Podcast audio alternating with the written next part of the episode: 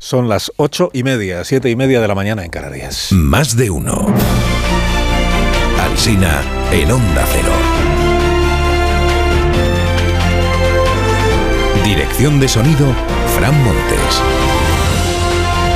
Producción, María Jesús Moreno, Marisol Parada y Alicia Eras.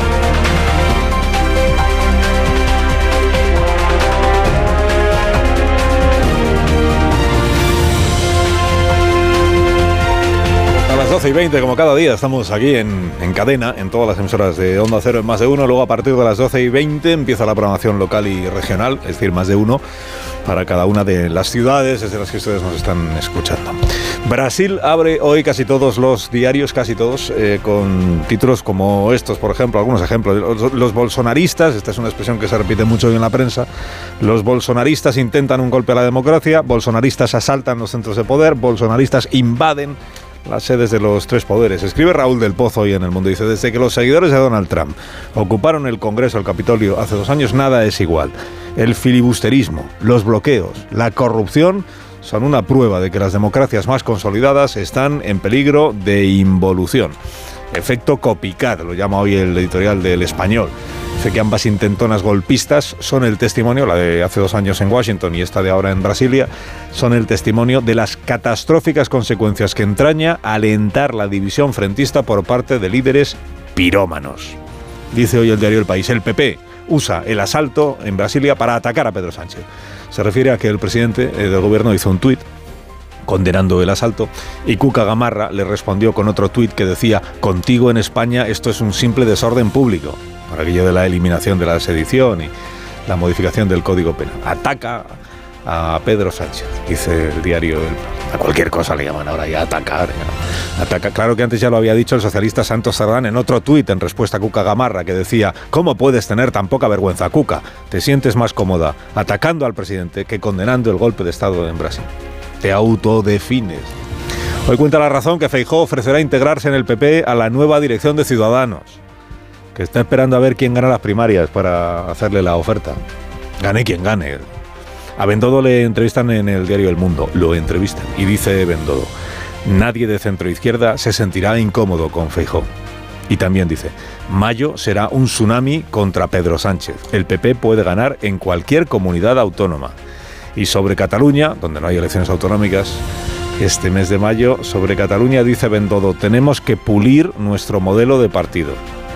El reflexivo de pulir es pulirse. No sé si Alejandro Fernández estará tranquilo después de saber que hay que pulir y pulir el PP catalán. Hay encuestas, como venimos contando desde primera hora, encuestas hoy en los diarios, algunas de ellas, El País, sobre intención de voto. El PP recupera su ventaja sobre el PSOE tras la crisis institucional. Ya nadie lo llama complot, por cierto. Ni complot, ni golpe, nada. Crisis institucional. PP, según la encuesta del País, 29% del voto, PSOE 27%. Vox estaría en 14%, Podemos en el 11,5% o en escaños. Según la encuesta, el PP estaría en 122 diputados, el PSOE en 109, Vox en 41, Podemos en 31. Con estos números, la investidura sería para Pedro Sánchez. Hostia, Pero si el PP tiene más diputados, bueno ya, pero es que aquí falta sumar los de Esquerra, los de Bildu, los de Compromís, los de Más País, los aliados habituales. Otra encuesta también en el país dice la mayoría de los españoles pagaría más impuestos para mejorar la sanidad pública. El 64% de los ciudadanos opina que en su región se invierte poco en sanidad. Aunque luego el 33% dice que es buena la sanidad pública y el 39% que es regular. En todas las regiones son más los ciudadanos que la valoran bien aquellos que la valoran mal. La opción de mejorar la sanidad sin pagar más impuestos no se les ha planteado a los, a los encuestados. El mundo pregunta por intención de voto en Navarra.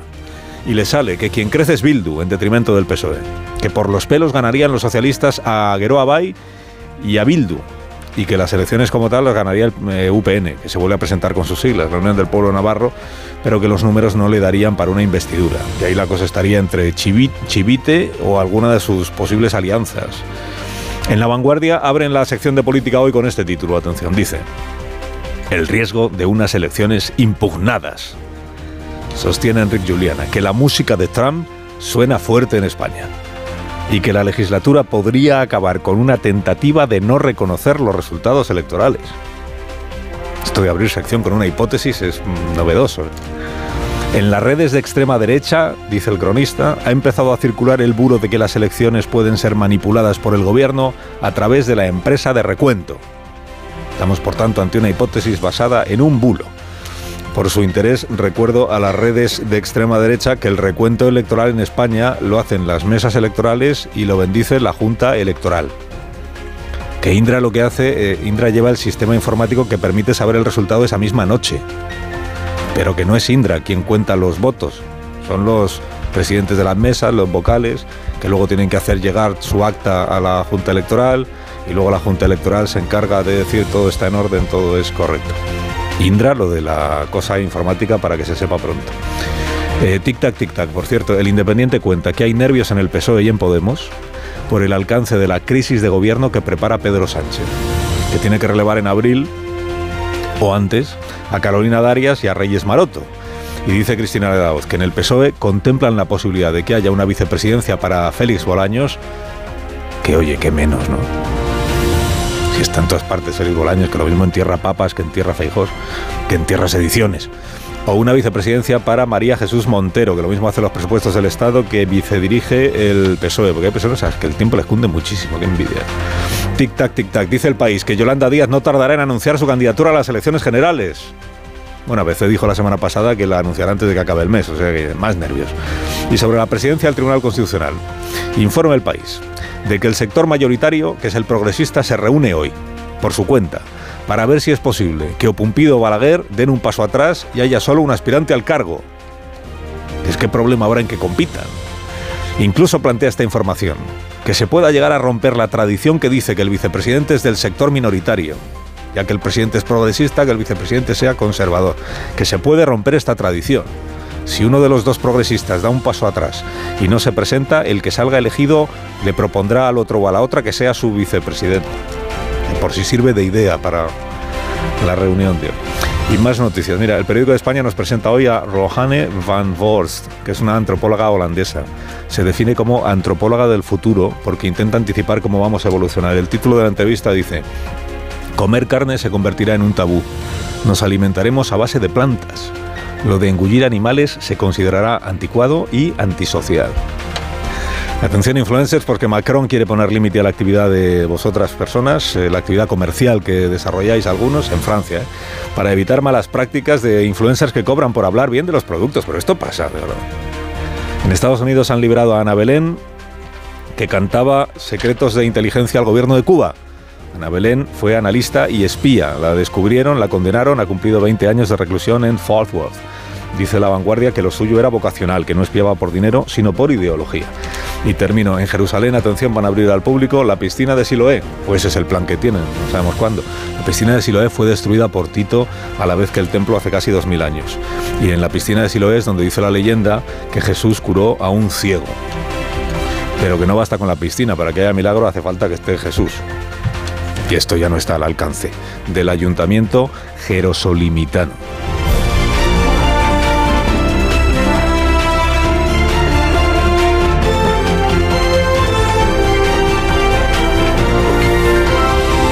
Con Carlos Alsina en Onda Cero, somos más de uno.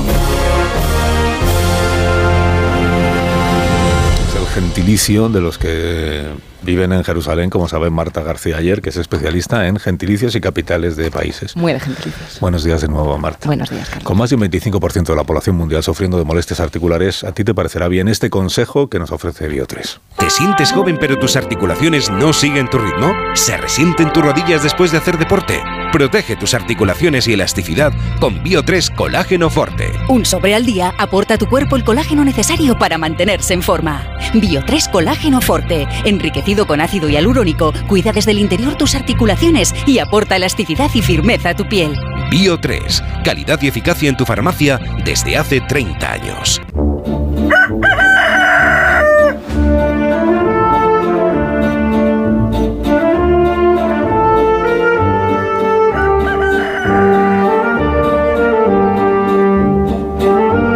El gallo La Torre como cada mañana a esta misma hora. Buenos días, Rafa.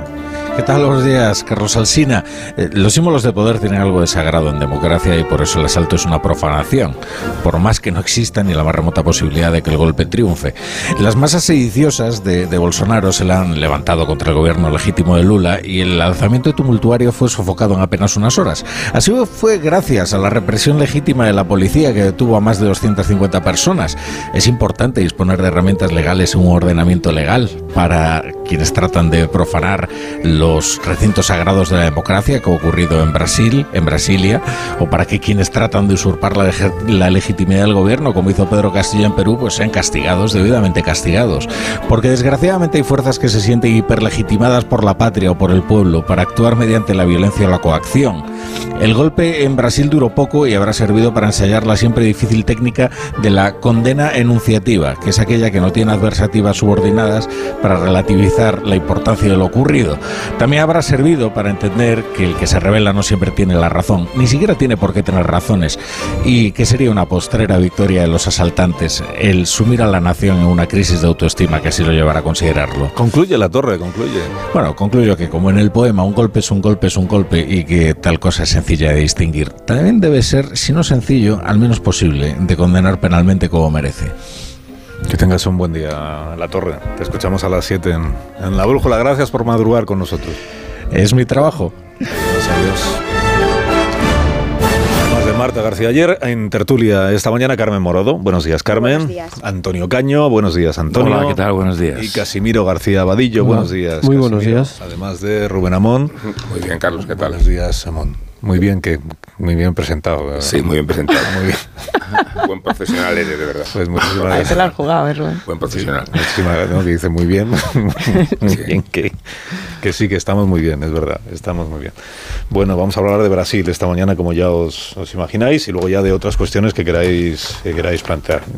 Después de Brasil podemos hablar lo mismo de la piscina de Siloé, que de los influencers, que de eh, el antropóloga del futuro, que nos anuncia que comer carne empezará a estar mal visto. ¿eh? Y que tendremos que, que nos alimentaremos sobre todo de plantas y no de carne. Salvo en algunos, en aquellos lugares donde no hay agricultura. Dice, por ejemplo, si, si si eres un esquimal, pues lo tienes más complicado. Pero de esto, si os parece, hablamos después. No porque sacar a Morodo, son los temas de actualidad que tenemos hoy. Yo te sobre sigo, la- y sigo. también de ciudadanos, sí, también hablaremos de, La cara no la controlo, pero yo te sigo. también hablaremos de ciudadanos y de quién va a ganar las primarias para luego recibir una oferta de Feijó para que deje de ser ciudadanos y se incorpore al Partido Popular. Hay de los fichajes que está haciendo Feijó para, para su equipo de campaña electoral. Ya se anunció un nombre que es el de eh, Íñigo de la Serna, pero quedan más. Quedan más que se irán conociendo. Digo yo, en los próximos días. Quien dice días dice horas. Un minuto ahora mismo seguimos. Más de uno en Onda Cero. Carlos Alsina. Más de uno en Onda Cero.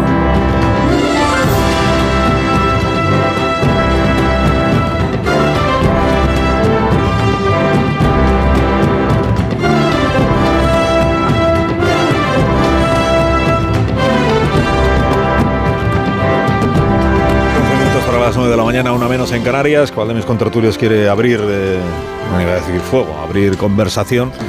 Eh, tomando partido o postura o criterio sobre lo que ha ocurrido en Brasil en estas últimas horas. Bueno, lo último de esta madrugada, antes decía la torre, más de 200 personas están detenidas después de que la policía, entrada ya la madrugada, hora peninsular española, eh, accediera a los tres edificios que habían sido asaltados, el Congreso Nacional, la sede del Poder Ejecutivo y la sede del Tribunal Supremo, y sacara de allí, desalojara a los que todavía estaban dentro y procediera a detener a todo el que se encontraba cerca. Los que estaban dentro antes habían provocado no solo el allanamiento, porque entraron por la fuerza a esos edificios, rompiendo los cristales o entrando por donde no debían, sino que una vez dentro se han dedicado a arrasar con todo lo que encontraban a su paso, a destrozar el mobiliario, a hacerse los selfies, las conexiones en directo para sus redes sociales, mm, burlándose del lugar en el que estaban, del plenario, de la sala plenaria del, Congreso Nacional donde Lula fue proclamado presidente, tomó posesión la semana pasada.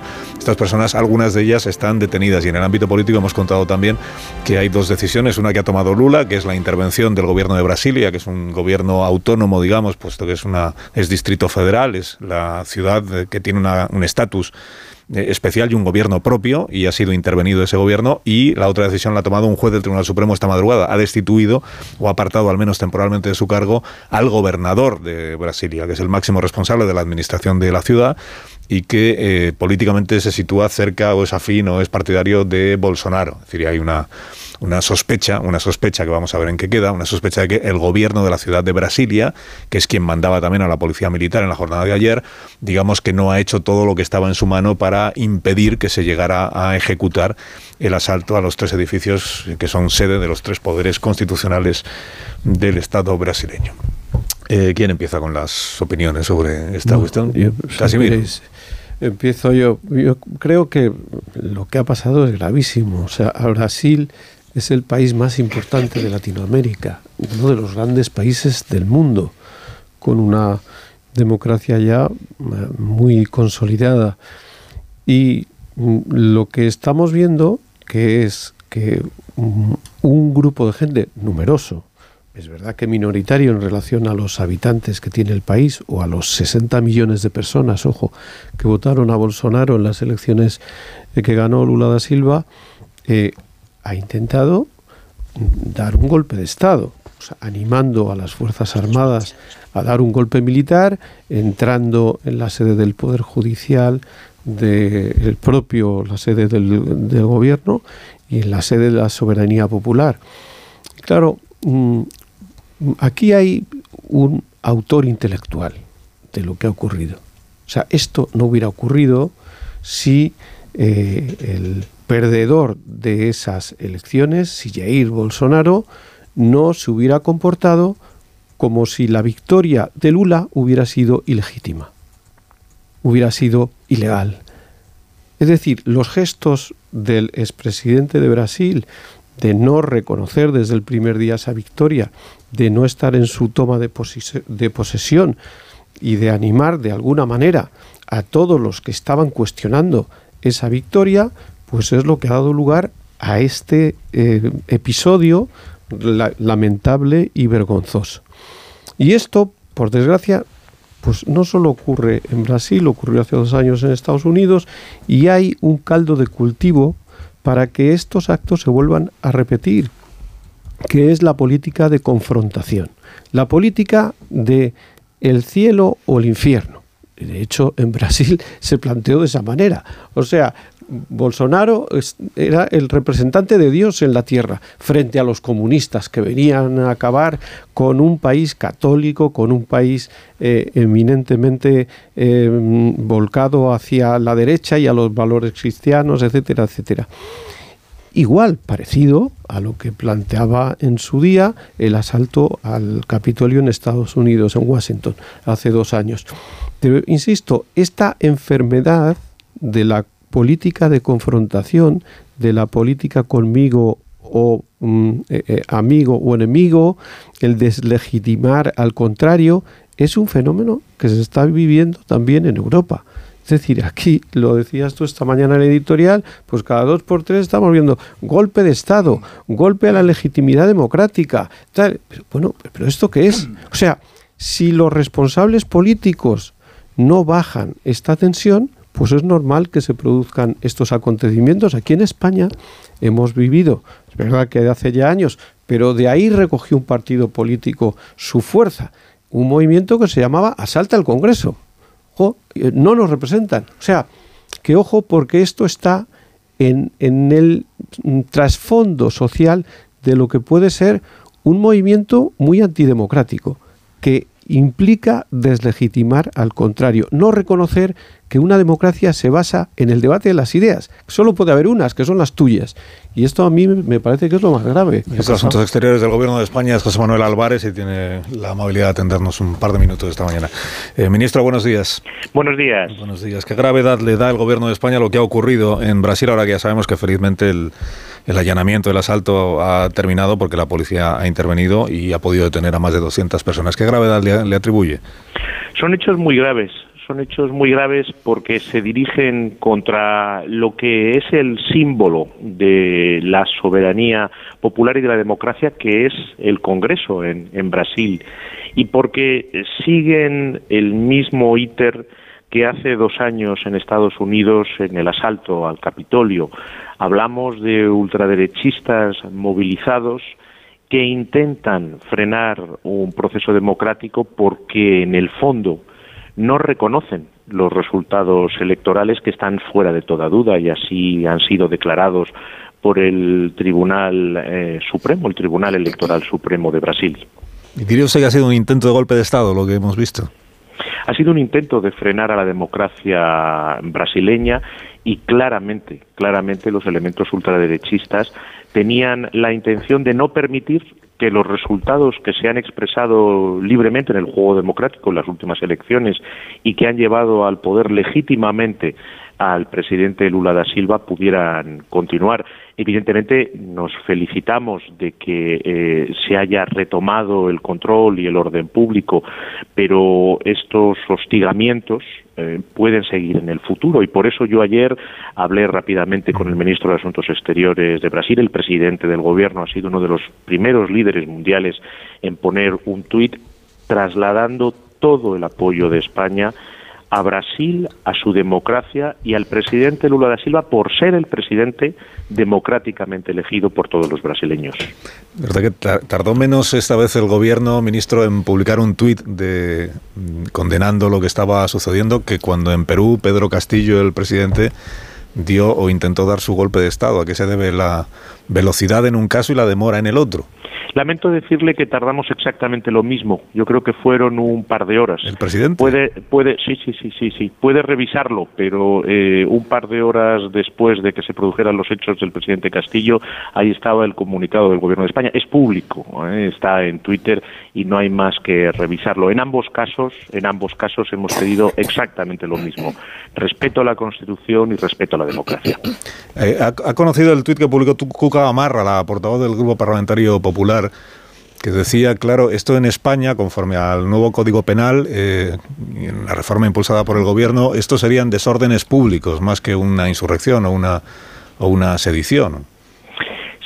Lo vi ayer y, sinceramente, como ministro de Asuntos Exteriores de España, me ha preocupado mucho, porque me ha preocupado mucho que el principal partido de la oposición, en su primera expresión pública sobre unos hechos muy graves que atentaban contra la democracia de un país hermano como es Brasil no tuviera nada que decir, ninguna palabra de apoyo para el presidente democráticamente elegido, ninguna palabra de aliento para Brasil y para la democracia brasileña.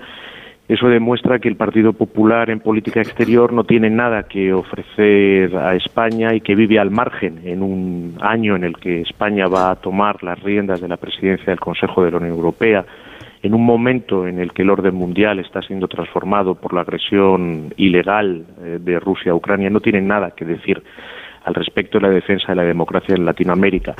Y ya, si me lo permite, esto ya más como ciudadano español que como ministro de Asuntos Exteriores, pues por supuesto me parece lamentable que se intente eh, degradar la función del presidente del gobierno e intentar restarle legitimidad. ¿Restarle legitimidad por qué?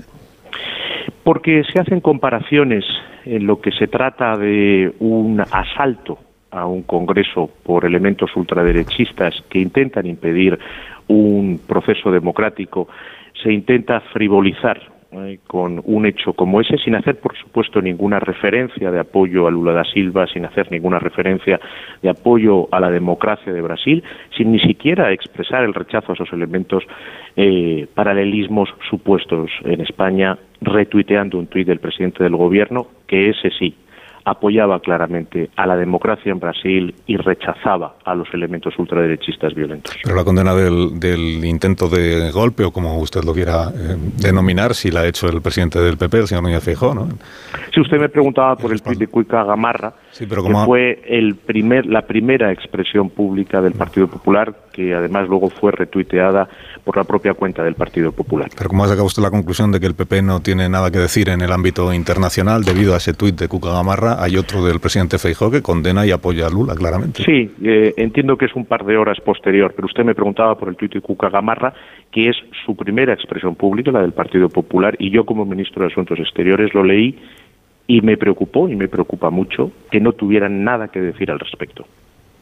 Bueno, yo interpreté el tuit de Cucamarra, esto claro es, interpretable, pero yo interpreté como que le daba tanta gravedad a lo que estaba sucediendo en Brasil que eh, entendía ella que precisamente lo que se ha hecho en España, que es rebajar la gravedad de una insurrección o de una sedición, iba en contra del apoyo que Sánchez estaba manifestando al, al gobierno constitucional del Brasil. Pero bueno, todo esto es, es verdad que es interpretable.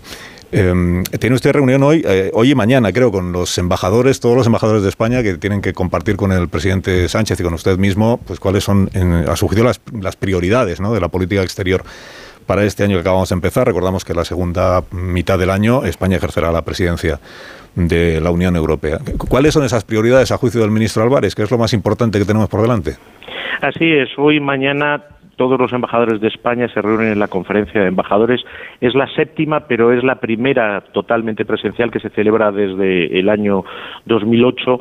En un año crucial, la primera prioridad, evidentemente, va a ser esa presidencia del Consejo de la Unión Europea que estamos a algo más de cinco meses de tener y hace 13 años que España no ejerce la presidencia de la Unión Europea y pasarán otros tantos, por lo menos, hasta que vuelva a tener lugar. Y todo eso se hace en un contexto complejo y convulso como probablemente no ha habido en Europa desde la caída del muro de Berlín, donde hay que hacer frente a desafíos energéticos, desafíos alimentarios mundiales y crisis humanitaria y tenemos que hacer todos los esfuerzos para que la paz eh, regrese a Europa. Esas van a ser las grandes eh, prioridades. Y tenemos que trabajar con nuestros amigos y socios y aliados en el mundo para llevar esto a cabo.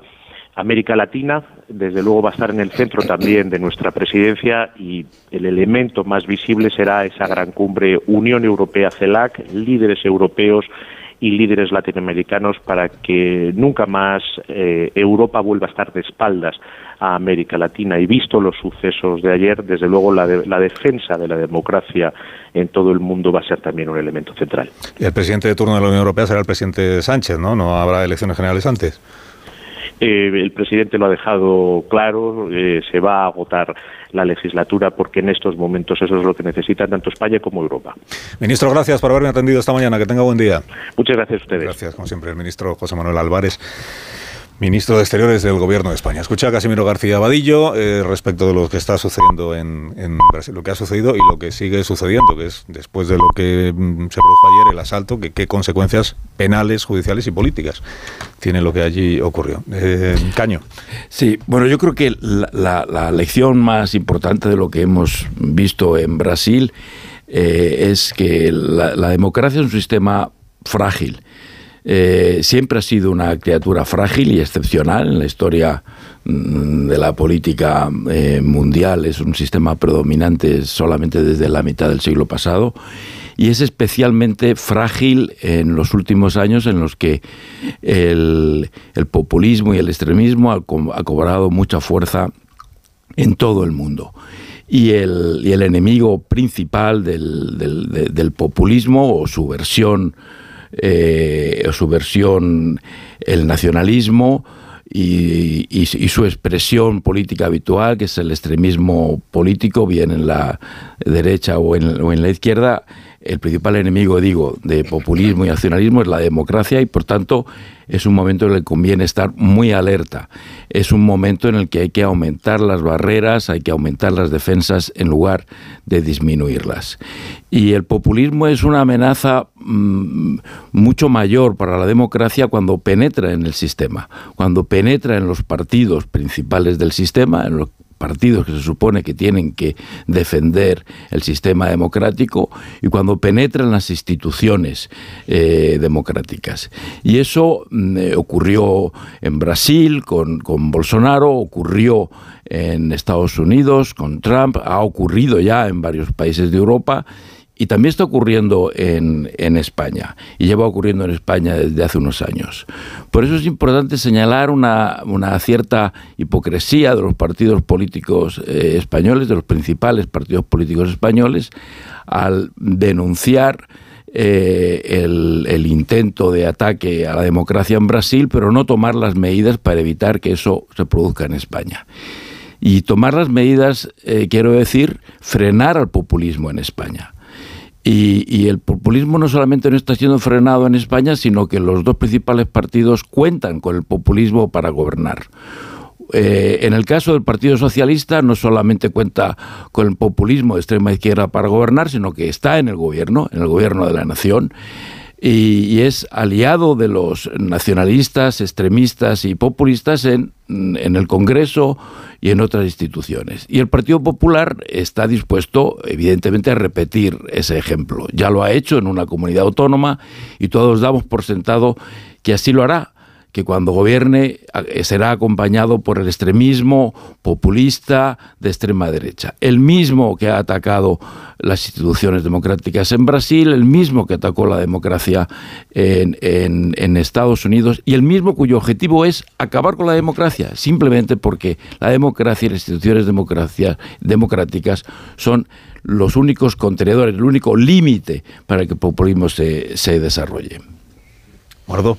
Bueno, yo creo que lo que ha sucedido en, en, Brasil, que es inédito, es verdad allí, pero no, pero era bastante previsible porque las señales que se estaban produciendo y después del precedente del Congreso de Estados Unidos te hacían pensar que esto podía ocurrir, evidentemente. No hay que quitar valor al hecho a elementos dentro de la liturgia democrática que son fundamentales es fundamental el fondo, pero también las formas, el no asistir a la toma de posesión, el, el no reconocer la, la, victoria es lo primero que se tiene, el primer movimiento que tiene que hacer el que sea el que ha perdido las elecciones en una democracia. Me parece que Lula está en una situación bastante comprometida y que está obligado ahora mismo a tomar no solo esa decisión de intervenir en Brasilia, sino tendrá que revisar qué pasa con sus servicios de inteligencia, qué pasa con la cúpula de las Fuerzas Armadas, por qué no le llegó la información de que esto podía eh, ocurrir. Y tiene, se, se, bueno, a diferencia de en su primer mandato, eh, Lula esta vez su victoria ha sido muy ajustada, tiene mayoría de la derecha en las dos cámaras y se enfrenta también además a una situación económica que no es la que tuvo en su en, su primera temporada podría decirse. Eh, la Bolsonaro se, se marcha con un desajuste dejando un importante desajuste en las cuentas públicas eh, y una de las promesas de Lula ha sido la de que todo el mundo pudiese comer tres veces al día. Entonces, el ajuste que tendrá que hacer y las decisiones impopulares puede exigirle incluso que tenga que subir los impuestos. Y me parece que es evidente que hay una mayoría o minoría, pero suficiente en la calle eh, decidida a, continuar con, con, este elemento de desestabilización, no controla todas las instituciones y posiblemente lo que tendrá que buscar, lo primero que tendrá que hacer es buscar refugio en esa movilización popular, en la movilización de la calle, pero a su favor. Me dejáis que le pregunte a Pablo Ibáñez, que es profesor de geopolítica de la Universidad Federal Rural de Río de Janeiro y que está haciendo un esfuerzo, porque fíjate la hora que es en Brasil y a pesar de eso está dispuesto a hablar con nosotros. Hola Pablo, buenos días. Buenos días, ¿cómo estás? ¿Cómo están? Buenos días, bien, gracias, gracias por hablar con nosotros. En, en, en, su opinión, ¿qué es lo más relevante de lo que ha sucedido en Brasil en estas últimas horas? ¿El intento de, de golpe a, a, las instituciones democráticas por parte de estos miles de bolsonaristas o el hecho de que las instituciones democráticas hayan demostrado su fortaleza, su solidez y hayan sido capaces de responder adecuadamente y parar ese intento de, de derribo de Lula da Silva? Es, es, una situación gravísima que, que ha pasado ayer acá. Eh, estamos todos eh, perplejos acá porque, porque no sabemos, pasamos horas por, por saber o que se pasaba, no, no, nosotros no sabíamos o que, o que estaba a pasar en Brasilia. Eh, los tres poderes han sido invadidos por esos tipos que son muy violentos, muy... Eh, los, los, prejuicios son eh, irreparables por acá. Son, estamos todos eh, muy tristes y muy perplejos. Pero creo que la, la respuesta ha sido un, un eh, no, no, ha sido tan rápida como, como, nosotros esperábamos, pero ha sido fuerte. Sí, y yo creo que ah, por ahora eh, las, la, la, tu, todo lo que ha pasado, como el ministro del Supremo, de Suprema Corte Electoral ha afastado Ibanez, el gobernador de, de, del Distrito Federal, y entonces yo creo que, que la respuesta eh, eh, aunque ha sido un, poqui, un, poco eh, tarda, eh, tardó un poquito, pero ha sido muy buena. Ha sido buena y, y espero que, que, que, se pase bien a partir de ahora, porque lo que ha pasado aquí es muy grave. Claro, la, la, destitución o el apartamiento del cargo que se anunció esta madrugada de Ibanez Rocha, que es el, el gobernador de Brasilia, eh, se debe a la, a la desde luego ante la incompetencia que ha demostrado el gobierno de la ciudad a la hora de evitar un asalto como este, pero también a la sospecha de que pudiera haber algún tipo de complicidad entre las autoridades de Brasilia y los promotores de este golpe. Sí, eh, André eh, Anderson Torres es el, el secretario de, de seguridad de, de, del gobierno de Brasilia, es un, una persona que ha trabajado con Bolsonaro, es un bolsonarista, se puede decir así, uh -huh. no, no hay otra palabra, porque es una, una persona que que hace campaña para Bolsonaro, que habla por Bolsonaro, que, que lo defiende, eh, es un, una persona que, es un bolsonarista y secretario de, de seguridad de, del Distrito Federal.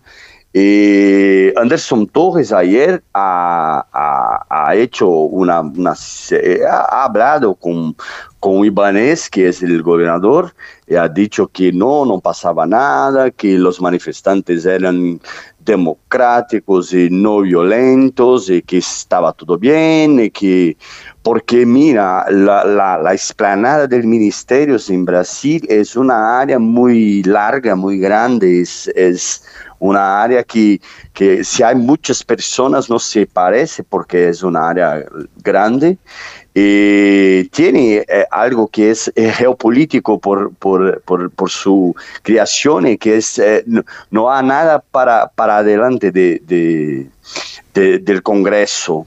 Eh, entonces las personas estaban allá y, y, y entonces empezó la invasión y, no había eh, o que hacer por la policía, estaba todo el mundo como si se fuera parte de la manifestación.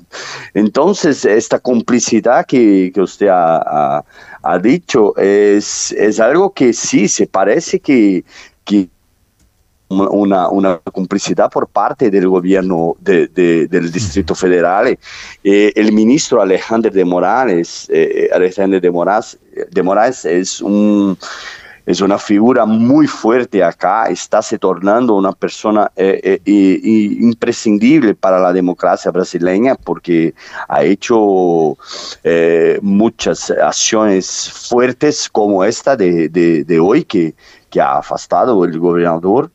Pero sí, es, es algo que, que ha sido no, no, no, hay palabras para decir o que, o que ha pasado dentro de, de, del Distrito Federal, porque ha sido en un domingo, en, una, en un periodo de vacaciones acá en Brasil, eh, las personas no estaban en Brasilia, eh, el, ejército brasileño también no estaba allá, eh, ha sido algo muy, muy raro.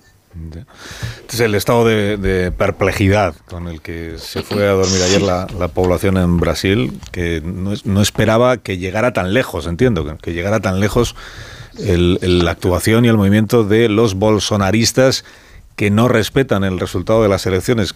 Claro, es, es, difícil saber, pero sería importante saber cuántos de los votantes de Bolsonaro en las elecciones de octubre, estamos hablando del 48 o 49% de la población brasileña, cuántos de esos votantes comparten lo que ayer hicieron estos miles de seguidores de Bolsonaro. Entiendo que todos queremos pensar que la mayoría de los votantes de Bolsonaro, por muy votantes de Bolsonaro que sean, no comparten este tipo de, de actuaciones. ¿no? Yo creo que no. Yo creo que hay bolsonaristas que son muy fanáticos, son eh, esos están eh, algo en torno de 20-25% de, de la población, pero creo que mismo entre los bolsonaristas más fanáticos eh, no, no, no, no, son la mayoría. Porque lo que ha hecho eh, esos, esos manifestantes ayer es muy, muy grave. Las instituciones, las instituciones, los predios, las, las, uh, los congresos nacionales, las eh, ha, sido algo que, que eh, no, no, no, hay respeto por las, por las, por eh, las instituciones mismo. Lo, el Supremo Tribunal, no, no, sé si usted ha visto en la tele, pero las imágenes son eh, eh, asustadoras porque eh, las personas han destruido todo, todo el plenario, todas las, las, caderas, los asientos, todo, todo, todo ha sido destruido ahí. Entonces creo que no, no, es una manifestación de la mayoría de los bolsonaristas, los bolsona, la, las personas que, que, han votado en Bolsonaro, es, es 48% eh, ni, ni, ni, ni 50% son a favor de, ese tipo de, de, manifestación que ha ocurrido ayer. Eh, yo creo que no, que no, que no es una mayoría, que es una parte pequeña, pero una parte muy peligrosa, porque tiene, tiene el apoyo de las policías. Eso es un problema acá en Brasil, porque las policías son militares y son por, por los estados. Entonces es un problema grave porque los policías en Brasil están, uh, son apoyadores de Bolsonaro. Entonces, eh, si, eh, lo que ha pasado antes es eso, la, policía ha, ha prácticamente se, se comportado como un, un espectador de, de, de, de, lo que ha pasado. Pablo Ibáñez, muchas gracias por haber hablado con nosotros esta mañana y le deseo que descanse. Gracias a ustedes. Gracias y buenas noches. Gracias. Buenas, buenas noches. noches. Buenas madrugadas ya en madrugadas. En Brasil. Eh, Marta García Ayer, Rubén Amón, que sí. no nos hemos escuchado todavía. Venga. Sí, eh, bueno, ver lo que hemos visto en, en Brasil ayer eh, ver a miles de personas saliendo a la calle a tomar las instituciones por la fuerza mientras se graban con los móviles para presumir de ello, esa sensación de impunidad total en el asalto a las instituciones solo se consigue eh, pues con, una suma de, circunstancias que hemos visto en Brasil que hacen que esto, como decía Carmen antes, es previsible. Por más que no haya pasado nunca, no ha sorprendido especialmente a los analistas llevaba muchos años Bolsonaro, mucho antes de llegar al gobierno, cuando era diputado todavía, erosionando la credibilidad del sistema electoral, hablando de fraude en las elecciones y minando la credibilidad del sistema. Creo que son tres de cada cuatro votantes de Bolsonaro los que no creen que, Lula esté en el gobierno de manera legítima. Y, y, se consigue también con, con el, pacto tácito de, de, buena parte de las fuerzas de seguridad del Estado y de las instituciones del Estado de Brasilia, en este caso, de no hacer nada para evitar que miles de personas estuvieran acampando en bases militares todavía desde noviembre, que fue cuando empezaron a hacerlo, cuando aún estaba Bolsonaro en el poder y les animaba, bien con el silencio, bien directamente, a, reclamar la toma del poder. Cuando empezaron a acampar en, en, las bases militares los bolsonaristas pidiendo al ejército que asaltara el poder, eh, el hijo de Bolsonaro estaba en Florida, que es donde se cree que está ahora el mismo Bolsonaro, y estaba reuniéndose, según cuenta el Washington Post, con Steve Bannon y con los asesores de Trump, aquellos que le ayudaron a, tramar aquella toma del Capitolio hace dos años que ahora está bajo investigación. Eh, lo que pasó ayer no pasa de manera eh, imprevista. Eh, hay un plan detrás, hay una financiación que habrá que investigar, que Lula dijo que habría que investigar. Y es muy grave, pero cuando hablamos de cómo los populismos erosionan las instituciones, estoy totalmente de acuerdo, hay populismos de izquierdas y de derechas. Creo que aquí, sin embargo, no cabe una equidistancia entre ambos. Hay un partido en España que coincide punto por punto con la ideología de Bolsonaro. Abascal se fue a reunir con Bolsonaro. Abascal también se ha reunido con Steve Bannon y con el resto de asesores de Trump. Comparten la idea del America First, de Brasil, por supuesto, no sé cómo era el eslogan de Bolsonaro, que era un poco lo mismo, España primero.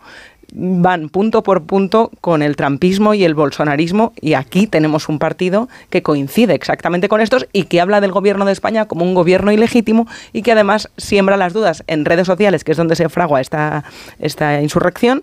Eh, respecto al sistema democrático en España. Entonces me parece que tenemos aquí una calcamonía muy peligrosa que afortunadamente no tiene el Sí, respaldo que tiene Bolsonaro. Además, se trata de oponer a Lula como si fuera el antagonismo perfecto de Bolsonaro cuando no lo es.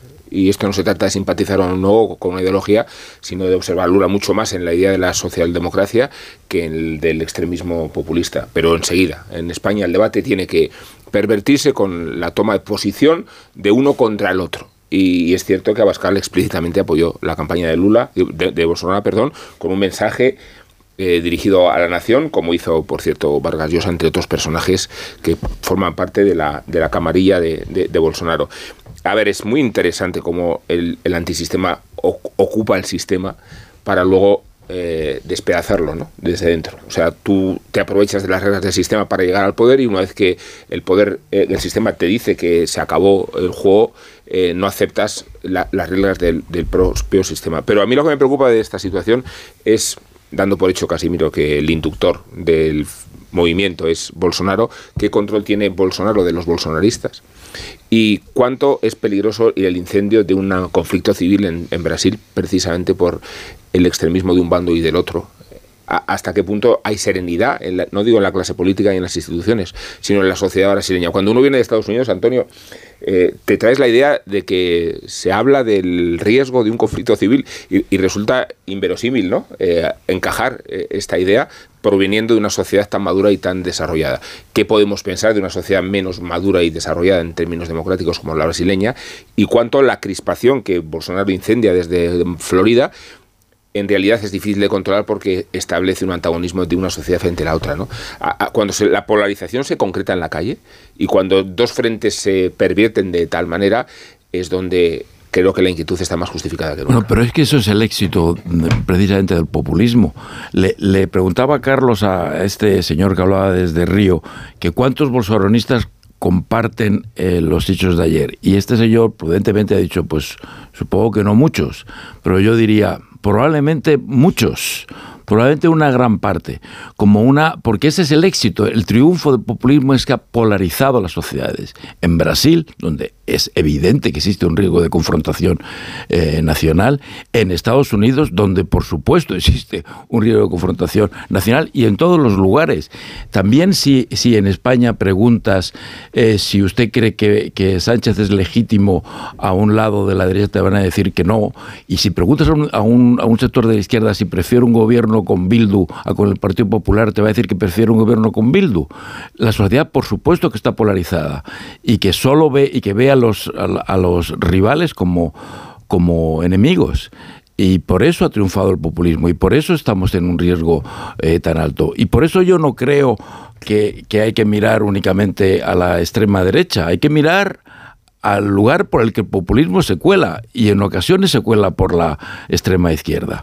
Eh, y así ha sido en la mayor parte. Ahora estamos viendo el golpe eh, o el intento en Brasil, pero hace apenas unas semanas vimos una situación similar en Perú desde la izquierda.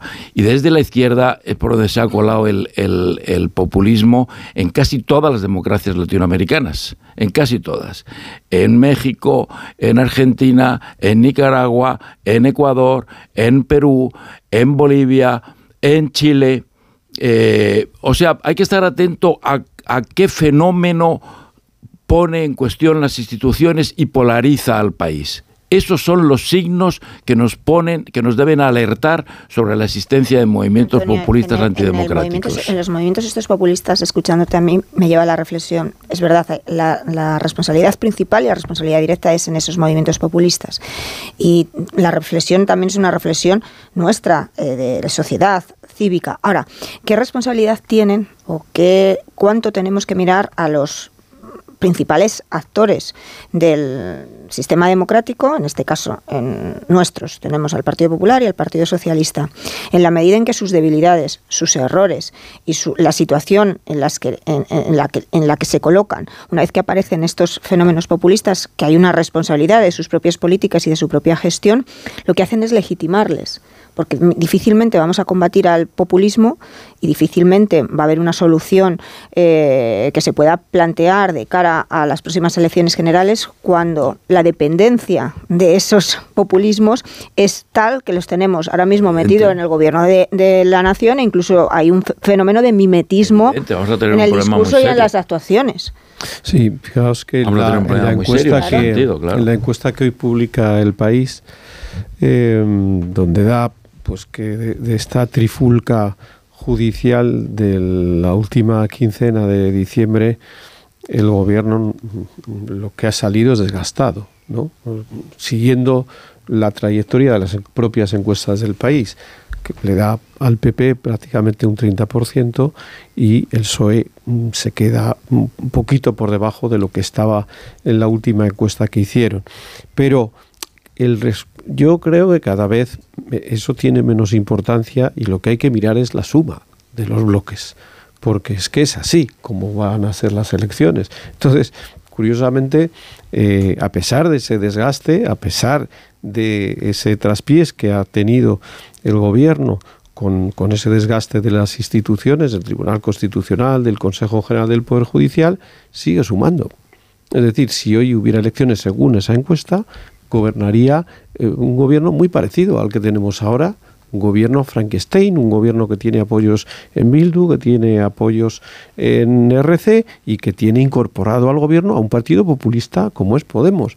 Entonces, claro, claro que esto es grave. O sea, no podemos, hay que, por supuesto, que hay que criticar a Bolsonaro, a los bolsonaristas, a todo lo que ha hecho y tal, y que allí es la extrema derecha el peligro más que la extrema izquierda en Brasil. Pero aquí es que lo tenemos. O sea, ayer, antes de que sucedieran los hechos eh, en Brasil, hubo un tuit de Pablo Iglesias hablando de a ver si estos del gobierno van a hacer caso, no sé qué, los fachas del mundo, o sea, los fachas del mundo se refería al periódico El Mundo los fachas del mundo. ¿Pero esto qué es? O sea, este señor es que se permite el juego ha sido vicepresidente del gobierno. Entonces, cuando tenemos gente que habla de esta manera, cuando tenemos, oye, hubo este fin de semana una manifestación en Bilbao de 20.000 personas pidiendo la libertad de los presos de ETA. Y estos señores, estos señores de EH Bildu, apoyan a este gobierno. Es decir, que ojo, porque esos peligros no están tan lejos, están aquí, aquí. Y por desgracia, es verdad, Vox es un partido que coincide, si no al 100%, al 80 o al 90% con Bolsonaro. ¿Es un peligro Vox? Por supuesto, pero el peligro aquí lo tenemos en el gobierno, por ahora. No sabemos lo que pasará dentro de unos meses. Por ahora el peligro lo tenemos en estos socios. Me habéis cambiado el paño y os habéis venido a la política nacional, así que hago una pausa y retomamos después. Sí, porque estaba buscando el tuit de Vox o de Abascal comentando algo de lo de ayer y no lo encontraba. A ver si lo encuentro. No, está, no, no está. Es que si no existe no, lo puedes encontrar. ¿Qué esperabas encontrar? no sé, pues a lo mejor no busques más, Marta, no busques más o de ánimo o de desolación en vista de que ha fracasado. La... A lo mejor se produce ahora en las próximas horas. Un minuto, ahora os pregunto, ya que estáis de tweet en tweet, eh, os pregunto enseguida por lo de Cuca Gamarra también, del día de ayer, que ha generado un gran revuelo, como hemos podido comprobar en la conversación con el ministro de Asuntos Exteriores. Ahora seguimos.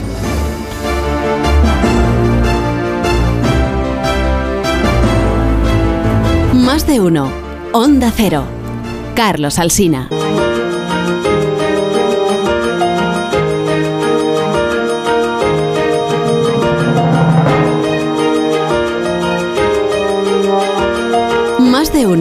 Onda Cero. Carlos Alsina.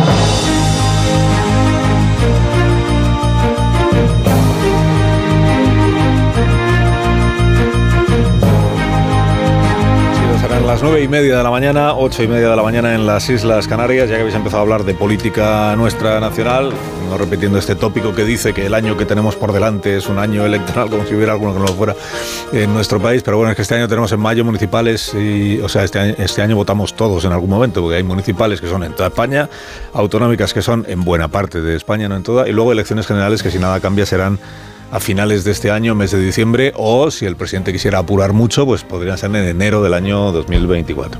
Si el presidente decidiera eh, sorprendernos a todos, pues podría convocar elecciones en cualquier día, en cualquier momento. Pero nos acaba de decir el ministro de Exteriores que el presidente lo ha dejado claro y que la legislatura no se va a cortar. ¿eh? Como el presidente siempre es fiel a lo que dice y a lo que anuncia y a lo que promete, pues quedamos todos eh, con la confianza de que en esta ocasión las generales serán a final de año. El presidente del Partido Popular, el señor Núñez Feijó, sabe que en el mes de mayo, hombre, él no se presenta como candidato, pero se la juega en buena medida, porque no es lo mismo salir del mes de mayo con un PP que diga me ha arrasado y fíjate qué mal le ha ido al Partido Socialista que salir de un mes de mayo diciendo nos hemos quedado como estábamos. Pero aquello de la, de la euforia, del, del arrastrar intención de voto. Eh, Feijó, ¿qué está haciendo en estos primeros compases, qué bonita expresión, del año 2023? Pues anunciar eh, cómo ha conseguido convencer o persuadir o convencer a personas que en su momento estuvieron en la primera línea política del partido, y que luego lo abandonaron, abandonaron la política y se fueron, la mayoría de ellos, a la empresa privada, pues eh, les está convenciendo de que regresen a la actividad política para este año tan relevante. Hay un nombre que ya se ha anunciado este fin de semana, que es el de Íñigo de la Serna. Íñigo de la Serna fue ministro de Fomento, creo recordar, ¿no? con, eh, con Mariano Rajoy digamos que estaba ubicado en el sector sorayista eh, del partido. El sector sorayista es el que perdió el Congreso cuando ganó la presidencia Pablo Casado eh, está en la empresa privada, el señor de la Serna. He leído que va a poder compatibilizar su trabajo en la empresa privada con este nuevo cometido como coordinador del programa electoral, creo que es el sí. Porque no es un cargo, o sea, no forma parte de la ejecutiva del Partido Popular y entonces no hay incompatibilidad. Digamos. Porque esto, aunque los oyentes Dirán, ¿esto es relevante? Hombre, es relevante porque, porque cuando alguien se ha ido a la empresa privada y tiene una situación laboral y salarial, digamos, más cómoda que la que se tiene en política, es muy difícil convencerle de que vuelva a la actividad política si va a perder mucho dinero, para entendernos. Mm. Y por eso poder compatibilizar siempre es eh, interesante para animar a personas a que vuelvan a la política sin abandonar del todo en lo que están. Bueno, este es el primer nombre que ha trascendido. Ha dicho el PP, eh, sabemos que va a haber otros otros fichajes, ya veremos de, quiénes y procedentes de qué sectores. Y que además de eso está la oferta a Ciudadanos, una vez que se sepa quién va a dirigir Ciudadanos después de las primarias, la oferta, aquí dijo el señor Núñez Feijóo la última vez que estuvo, ¿os acordáis? Que no estaba pensando eh, él tanto en una absorción, creo recordar, como en convencer a ciudadanos de que su proyecto político ya no va a ningún lado y que ya está representado, eh, lo que Ciudadanos representa o representó en algún momento ya está representado en el nuevo proyecto del Partido Popular. Y por tanto, dirigentes de Ciudadanos que se pasen a las filas del PP. Digamos que este es el plan de actuación del líder del Partido Popular. Bueno, las, incorporaciones que se están produciendo, bueno, de momento hay una, que es Íñigo de la Serna, ¿le, le dais algún alguna lectura, alguna interpretación. Eh, ¿Sabéis qué quiere decir el señor Feijóo con esta incorporación? Además de admitir que su equipo flojeaba, ¿cuál es el mensaje que se quiere transmitir a los ciudadanos? yo creo que han sido dos noticias. Es verdad que uno no es una incorporación, pero Bendodo como responsable de campaña y ahora eh, Íñigo de la Serna son dos personas que las dos coinciden en un perfil de moderados, de centristas, no son ni mucho menos representantes del ala más a la derecha del PP y sin duda lo que esto indica es que Feijó va a hacer su campaña electoral para las elecciones que sean eh, muy desde ese, desde ese ámbito del centro de conseguir por supuesto apurar al máximo posible esos votantes que quedan en Ciudadanos y intentar desde ahí, y hay también gente del PSOE que según las encuestas está dispuesto a votar al, al PP, y vamos a ver, porque el gran reto que tiene en estos momentos el Partido Popular para dar ese salto que le podría permitir gobernar eh, después de unas elecciones generales es que una parte de los votantes de Vox le voten a él. O sea, eso es el, el, gran reto que tiene por delante eh, Núñez Feijó, que por supuesto cualquiera que hable con él, lo primero que te dice, nunca gobernaremos con Vox. Podemos hacer un pacto de investidura, eso sí, pero nunca gobernaremos con Vox. Vamos a ver si eso es posible. Y yo creo que hay gente en cartera, por ahí, gente que ya está colaborando con el Partido Popular, enviando informes como Fátima Báñez, como Álvaro y Alberto Nadal, cada uno desde su ámbito que están enviando también informes y que son consultados frecuentemente por el Partido Popular y vamos a ver en los próximos días pues esas incorporaciones. Me parece también muy relevante lo que ha publicado la razón de que se va a hacer una oferta formal a lo que salga de Ciudadanos para su incorporación al PP. Que yo, si, si ganara Edmundo Val, no lo veo ni de broma, porque Edmundo Val está en lo contrario, pero vamos a ver si, si ganase la candidatura de Inés Arrimadas, eh, tal, pues a lo mejor esa posibilidad también se podría producir. ¿no? Bueno, yo creo que el, el, mm, el, proyecto del, del, del para, con el tema este de, de dar publicidad a las incorporaciones de nuevas caras, el objetivo que tiene básicamente es incorporar o dar la sensación de, que incorpora perfiles moderados frente al proyecto del gobierno que tiene esa alianza con Esquerra y con Bildu. Como tú decías, Carlos, es muy difícil desde la oposición hacer fichajes, básicamente por un tema monetario. Se habla, como mm, es verdad, ha hablado con los hermanos Nadal, está hablando, y eso lo lleva personalmente el líder del Partido Popular. Y no está todo cerrado y lo irán anunciando según entiendo yo, pues esos acuerdos se cierren si se llegan a cerrar. En, la Diana tienen a exministros, tienen a dirigentes de Ciudadanos, que eso ya estaba encima de la mesa, y también hablan de personas próximas al Partido Socialista y de la iniciativa privada. Y para tres ámbitos de incorporación, que serían el comité de campaña, la dirección del partido y luego la fundación que presidía Adolfo Suárez Illana, y que esa fundación, una vez que él se ha retirado de la política, les deja un hueco ahí que tampoco sería incompatible con la política, con, con mantenerte en la actividad privada, estar al frente de esa, de esa fundación del partido. Eh, yo creo que Genova también ha tomado nota de sus debilidades en estos meses y de las debilidades que se perciben en, la, en el entorno político, en la opinión pública. Y una de ellas es la necesidad de fortalecer la imagen de gobierno en la sombra, el gobierno en la sombra y los perfiles que, que rodean al líder de la oposición. En cuanto a Ciudadanos y la integración de Ciudadanos, mm, eh, yo creo que estas elecciones partimos de una situación bastante ajustada, con los dos bloques eh, divididos y donde lo que ocurra en Ciudadanos, en Vox y en Sumar Podemos puede ser decisivo en el resultado final. Imaginaros que se presenta Macarena Olona a las elecciones. Macarena Olona tiene financiación para presentarse, lo único que necesita es que ella tome la decisión. Eso ya supone para Vox la amenaza de que pueda perder incluso la tercera posición, porque ya te puede conseguir un porcentaje de voto que lleve a que Vox, con respecto a si está a sumar, pierda la tercera posición. Y eso perjudica perjudicaría muchísimo a la derecha. Si Ciudadanos se presenta y consigue un 2% de votos en las elecciones generales, ese 2% es un medio millón de votos que son tirados y que en un resultado ajustado también puede llevar a que al final, en la diferencia entre los bloques, eh, la pelota caiga del tejado del gobierno de coalición y la alianza y la mayoría de investidura que tenemos en estos momentos. Entonces, yo entiendo que lo que se está, lo que están barajando en la dirección del PP es vamos a esperar a ver qué ocurre con esas primarias que se celebran esta semana, qué fuerzas y qué sale de ahí, y con eso, eh, sin plantearse lo que ocurrió en el País Vasco de sumar siglas, sino un proceso de integración, una propuesta y ver de qué manera se puede llegar en la medida en que si hay estas primarias eh, no van a diluirse, Ciudadanos no tiene la intención de diluirse antes de las próximas elecciones municipales, pero quien gane las primarias a lo mejor está en una mejor situación para negociar su futuro y el futuro de los que le rodeen sin presentarse a las elecciones autonómicas y municipales, de donde pueden salir muy mal parados, que después de esas elecciones, donde solo quedarán restos. Yo creo que, el esfuerzo de Fijo por convertirse en el altavoz de los moderados se resiente de la dinámica electoral que en mi opinión consiste sanchismo o antisanchismo. Y, y eso establece unas condiciones extremas en las alianzas y en la forma de plantear la campaña. Si se trata de evacuar a Sánchez, va a valer todo para evacuar a Sánchez. Y va a valer tanto todo que por mucho que Fijo quiera atrapar al votante socialista, como hizo Juanma Moreno en Andalucía, va a tener que hacer las cuentas con la presión de Vox y con la presión del ayusismo, por citar eh, el partido que no quiera jurar de la derecha envalentonada y que a cualquier precio quiere echar a, a, Pedro Sánchez de la Moncloa. Y yo creo que eso desbarata toda la intención de convertirse en el líder que quiere ser.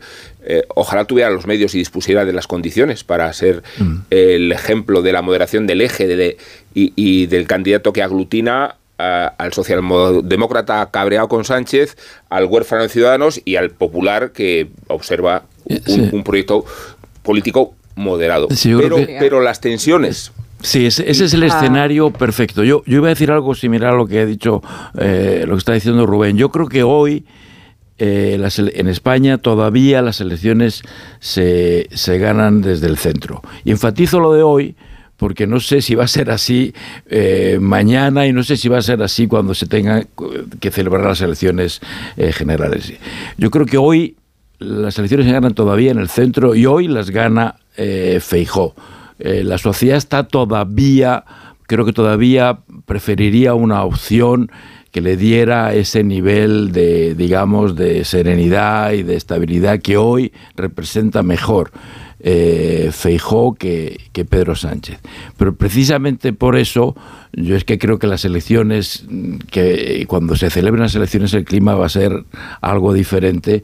Yo creo que desde la izquierda se va a tratar de polarizar la situación todo lo que se pueda para que para no, no, no dejarle este terreno tan del centro tan cómodo al Partido Popular y que eso a su vez va a provocar una eh, un incremento de la polarización en, en la derecha y, y va a tener muchas presiones para radicalizar su discurso, para mm, entrar más en el cuerpo a cuerpo y para en definitiva poner todo todo a, a el esfuerzo para, para echar a Sánchez. Sí, y en ese, y en ese clima de polarización ya, ya la situación es un poco...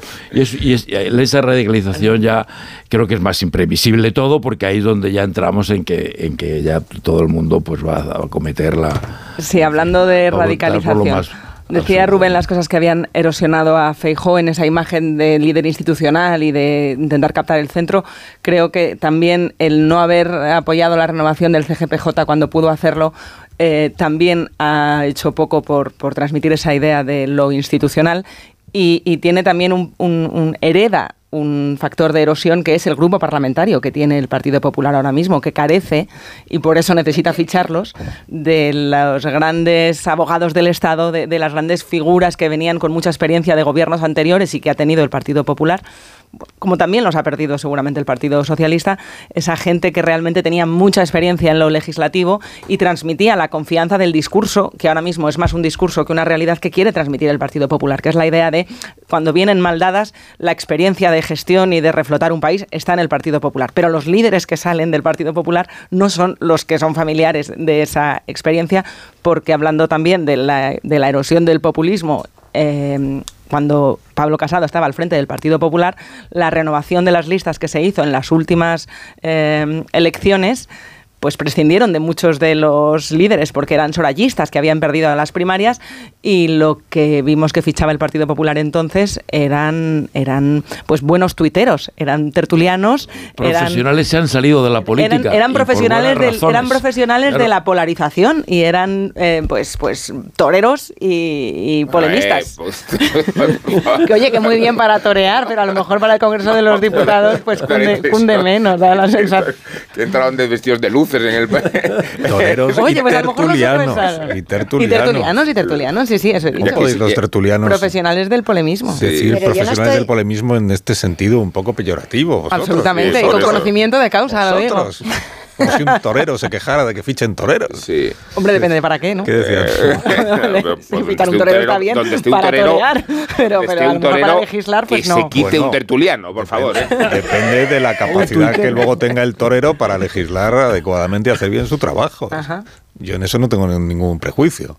No tengo pruebas, pero tampoco dudas de que Bueno, Marta, yo creo que está valorando los resultados del torero. El asunto es si No, luego no, es un, estás valorando los resultados. luego es un nefasto se dejó influir mucho el PP por el de tirón de partido Vox. que profesionales que hubo una época en la política española que hubo grandes muy profesionales en la por, política por el tirón de Vox que hizo temer al PP que estaba perdiendo visibilidad y antepuso la importancia de la visibilidad a la importancia del conocimiento en lo legislativo y ahora necesita fichar al que sabe legislar. eso Yo de la lo que creo- es un poco una norma de la sociedad actual. Antonio, ¿no? yo creo yo que hoy, ¿eh?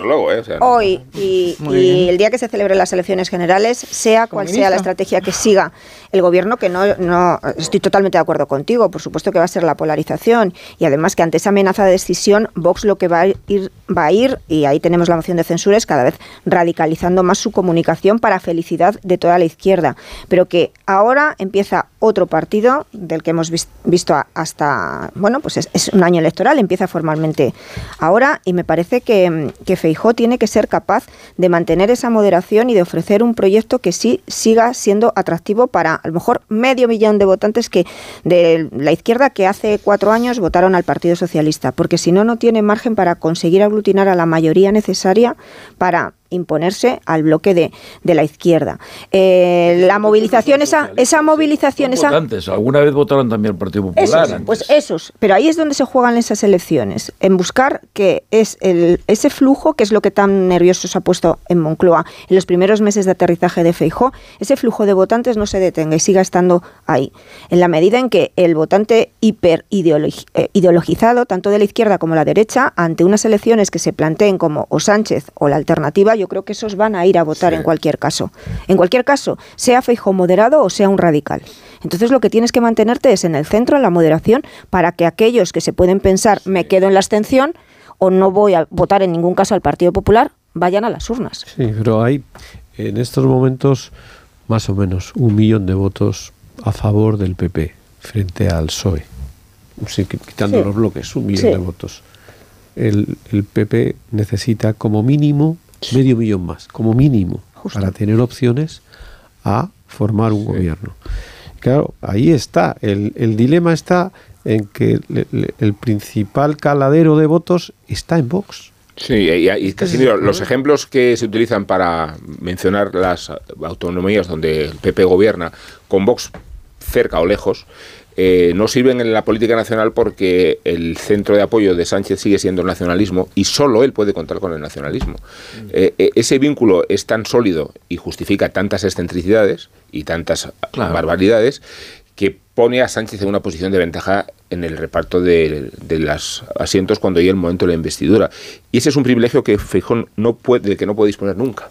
Por eso necesita anchar, a- a- ampliar tanto la anchura de su electorado a- hacia el Partido Socialista y hacia el votante moderado. Y si no lo consigue, no alcanza Hay los muchos números. interrogantes. ¿Qué pasa en la izquierda? ¿Qué pasa con Yolanda Díaz? ¿Qué pasa con Sumar? Si son Sí. tres en la izquierda. ¿Qué pasa con la España vaciada que hace unas semanas se organizó en esa federación y que se está asentando en, en distintas comunidades autónomas y en distintas provincias?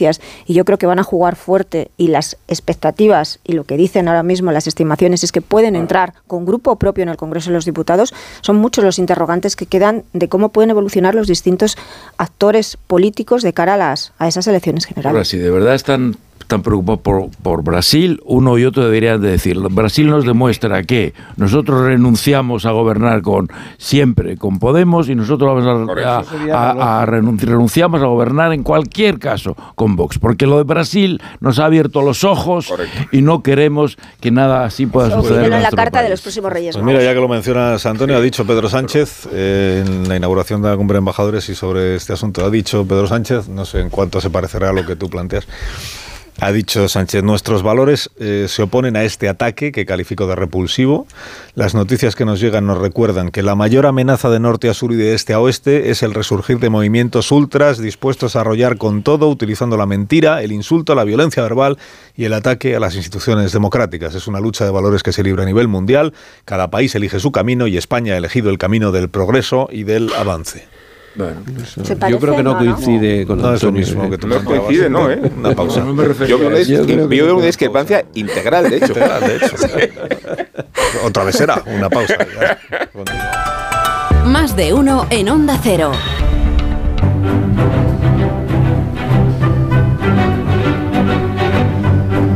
Ignacio Rodríguez Burgos nos trae la actualidad económica y financiera de esta mañana del lunes. Buenos días, Ignacio. Hola, muy buenos días, ¿qué tal? Pues, Bien, y tú, gracias. gracias. pues mira, decirte que los mercados intentan no atascarse, pero ahora mismo en el canal de Suez se ha atascado de nuevo un carguero. Se llama así, esto es, se llama MV Glory. ¿Eh? Ha encallado cerca de Ismailía en el canal de Suez y no es la primera vez, con lo cual ya veremos a ver qué ocurre con el transporte de, entre otras cosas, de, bueno, pues lo más importante, todas las mercancías que llegan de Asia a través del canal de Suez hacia Europa. Los mercados, además, pendientes de los acontecimientos de lo que ocurre en Brasil, de su inestabilidad política, en especial las empresas españolas.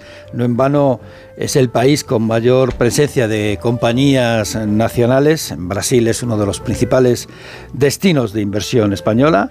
Es una de las razones de la apertura titubeante de la bolsa española. Es la única ahora mismo que está en rojo en toda Europa. Cae un 0,07%. Todas las demás están al alza. Eh, energéticas y bancos son los valores que más descienden en estos instantes dentro del selectivo. Endesa, Iberdrola, Santander, estas dos últimas con fuerte presencia en Brasil, son las que más bajan hasta ahora. La compañía fotovoltaica Solaria es la que más sube, un 3,75%, cuando el Banco Central Europeo reclama a los bancos españoles que incrementen su capitalización, su capital, en 1.200 millones de euros. La electricidad de nuevo sube, 85 euros el megavatio, 10 veces más cara que ayer. Y España, en relación al nivel de renta, presenta una de las electricidades más caras de la Unión Europea, según el Departamento de Estudios de CaixaBank. Por cierto, hablando de energía, el año pasado la fuente energética más importante para generar electricidad en España fue el amor. Gas. El gas. El amor, me parece el muy gas. El gas. El amor ya quisiéramos. Entonces eh, tendríamos sobreproducción. ¿Qué te ha pasado en Navidades, amor? Exportaría. Con lo que nos queremos todos. Pues eso, contarnos, el gas por encima. ¿eh? De Casi cualquier otra, una cuarta de cualquier parte otra persona de- me esperaría algo así, pero de amor. El amor. Que, si es, que es un romántico. ¿Qué habrá pasado en Navidades? Perdona, La ironía no se nota en la radio. Es un romántico, quedado, ¿no? es un romántico, pero vamos, una cuarta parte de los megavatios que se produjeron en este país vinieron del gas y un 22% de la eólica, después la nuclear. Así que así está, así está la mañana, así empieza el día mirando a Brasil. En el caso de gas ruso, decía yo esta mañana, Alsina, acuérdate que eh, desde la guerra en adelante España aumentó un 60% el recurso del gas ruso. ¿eh? O sea, ¿Cuál es? mu- mu- mucho contra Putin, pero, pero no tanto, ¿no? Mandamos armas a Ucrania y le compramos gas a Putin. Sí, sí. Es una de las cosas, de las contradicciones humanas, la contradicción humana. Bueno, pero si estuviera aquí la vicepresidenta Rivera, que veo que está en espejo, eh, la vicepresidenta Rivera estaría diciendo estos son contratos de empresas privadas que son anteriores a que empezara lo de Ucrania, entonces Claro. el gobierno que tiene que hacer ahí, están cumpliendo los contratos, reclámele usted a la empresa que lo trae, no a- al gobierno. Adiós, Ignacio. te- Hasta luego. Hasta otro día, sí. ¿Quieres indultar a alguien, Amón, esta mañana? Pues sí, aunque le Por favor. desconcierte a Marta, voy a indultar a un torero y a título póstumo, en concreto Mondeño, que es el apodo de Juan García y el sobrenombre de un matador que nació en la extrema pobreza en Puerto Real y que desconcertó a los espectadores del nodo cuando trascendió la noticia de su conversión a fraile. En la casa noviciado que los dominicos tienen en Caleruega, cuna del fundador de la Orden de Predicadores, se inician los actos de toma de hábito de 24 aspirantes. El último del desfile es el exmatador news, de ¿eh? toros Juan García Jiménez Mondeño, que viste por última vez el traje corto campero. Hace un año Mondeño se despidió de la afición en México para tomar la trascendental resolución de consagrar su vida a Dios. Bueno, la consagración no duró mucho porque Mondeño estuvo en Caleruega unos meses, pero la noticia sacudió a la sociedad de aquellos años por el insólito cambio de hábitos y porque Mondeño, un torero de valor seco y de bastante carisma, había adquirido notoriedad y popularidad en el escalafón tantas veces acartelado con Puerta y Camino, como la Santísima Trinidad, Puerta Camino Mondeño, decíamos del tirón. Después sobrevino la desaparición, su trasiego en diferentes países y su vida de prosperidad y coches de lujo en París. El periodista Luis Nieto lo entrevistó en 2009 para el Diario de Sevilla aunque fue el entrevistado quien hizo la primera pregunta, ¿cómo me ha encontrado? De lo que no se hablaba en aquella entrevista era de la homosexualidad del matador. No hay guay alguna en las biografías oficiales, representa un tabú que solo pudo romperse en los ámbitos de más confianza del propio diestro gaditano, como si fuera una maldición. Bueno, Carlos, se nos ha comido el tiempo, pero, pero antes de seguir con el indulto, por lo menos despidamos a Mondeño, que se ha muerto con su paso doble. Despidamos, despidamos a los contertulios también. a Sí, esta hora de la pero con el paso doble también. Sí, adiós Antonio, adiós Casimiro, despedida. adiós, Marta, adiós. Adiós, Rubén, Morodo, hasta el próximo. A ver el paso doble cómo es.